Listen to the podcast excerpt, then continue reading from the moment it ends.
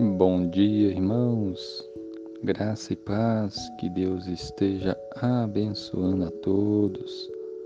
palavra de Deus no Salmo 55, versículo 22 diz assim: Confia os teus cuidados ao Senhor, e ele te susterá.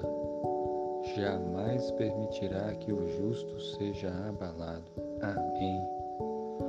Esse texto bíblico nos ensina a colocar os nossos cuidados nas mãos do Senhor, a confiar os nossos cuidados ao Senhor, colocar diante dele os nossos cuidados, as nossas preocupações, as nossas ansiedades, os nossos medos.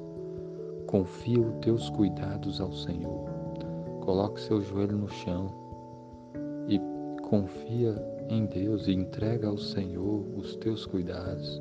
Coloca diante dele em oração as suas preocupações, as suas aflições, as suas tristezas, as suas dificuldades, a luta do seu dia de hoje. Coloque em oração, bota o joelho no chão e ore ao Senhor e confia os teus cuidados ao Senhor.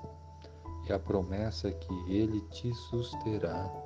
O Senhor vai te suster, Ele vai te guardar, ele vai ouvir, Ele age, Ele obedece.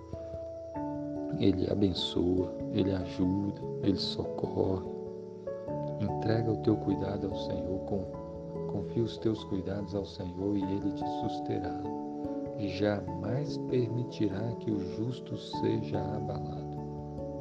Jamais permitirá que o justo seja abalado. Que promessa maravilhosa.